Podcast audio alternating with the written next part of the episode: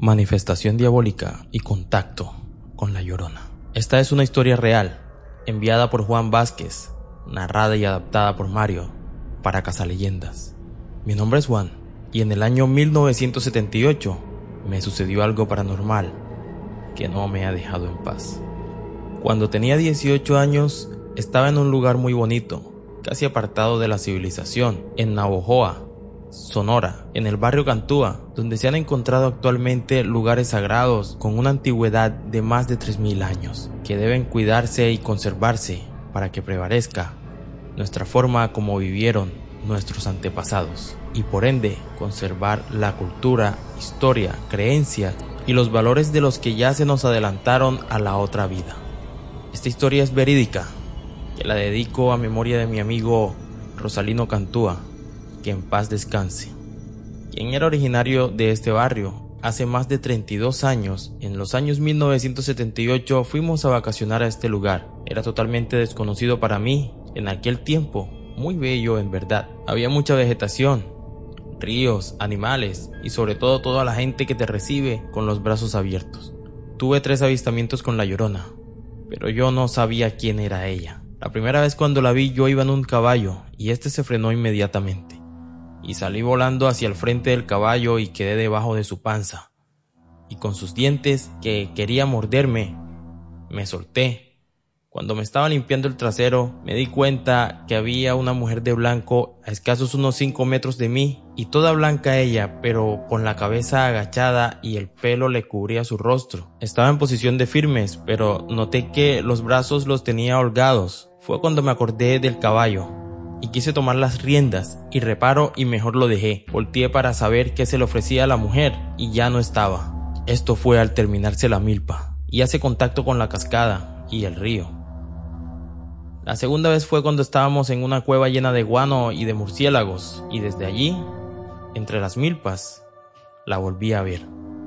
Le dije a mis amigos, allá viene una mujer.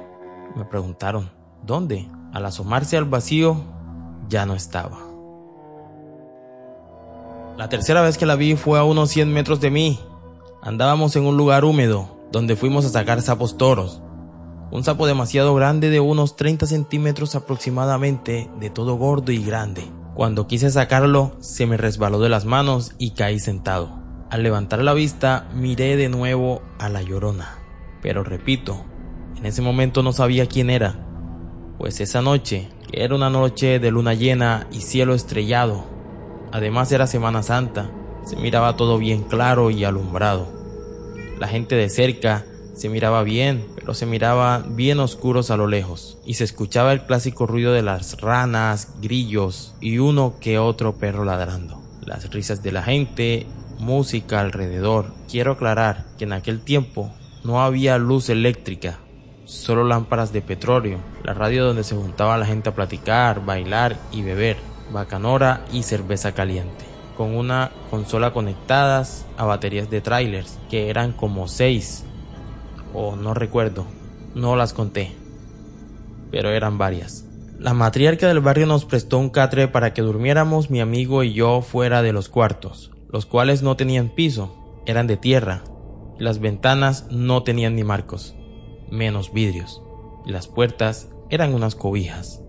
Yo estaba dormido en el catre y a eso de las 3 de la mañana lo que le dicen la hora muerta. Cuando mi amigo me despierta y me dice, hey, hey, hey, mira para allá. Fue lo peor que he visto en mi vida. Mi corazón empezó a latir fuertemente, que lo alcanzaba a escuchar, y escuchaba la respiración de mi amigo en mi oreja derecha. Estábamos mirando al mismísimo demonio. Y era tal cual como lo dibujan. En ese momento se nos pone enfrente la matriarca y nos dijo, plebes o boquis, váyanse para adentro. Fue cuando volteé hacia atrás y miré a un toro muy grande en vez del demonio. Estábamos todos sentados en el suelo y se escuchó un silencio total. Ese silencio que duelen hasta los oídos, y de pronto escuchamos un llanto aterrador. Se sintió un frío hasta los huesos. y estaban todos los animales haciendo sus ruidos característicos. Y en la montaña se escuchaban voces, así como se escuchan en el hoyo de Siberia. Todo era un caos. No sé cuánto duró esta manifestación, pero traté de salir del cuarto y alcancé a ver la punta del vestido de la llorona. Era de color azul bajito y casi blanco. No alcancé a mirarle los pies. Iba flotando. Fue cuando la matriarca me detuvo, con un gesto con la mano izquierda la señal de alto, e indicándome que me fuera a sentar, mientras sostenía con la mano derecha el Santo Rosario, el cual las señoras estaban rezando en voz alta, pero no se alcanzaba a oír nada de tanto ruido. Nunca escuché que la llorona dijera, ay mis hijos. En la mañana, o más bien cuando salió el sol, fui el último en despertar. Estaba tirado en la tierra, en la misma posición que me quedé sentado en la noche. Buenos días. ¿Qué sucedió en la noche? Pregunté. La matriarca en señal de silencio. Espera, espera. Espera que se vayan los bookies. Al rato, la matriarca nos pregunta, ¿qué fue lo que vieron ustedes dos? Nos preguntó a mi amigo y a mí. Al demonio. Pero yo me reí y me llamó la atención diciéndome que lo que miré sí era el demonio, porque se manifiestan diferentes cosas al confundir a los fieles de Jesucristo.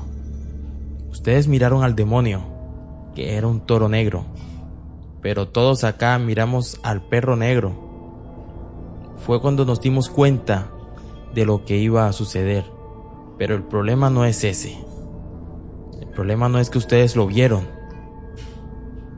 El problema real es que Él los vio a ustedes. Desde esa ocasión, todas las noches, lo veo en mi habitación, mirándome.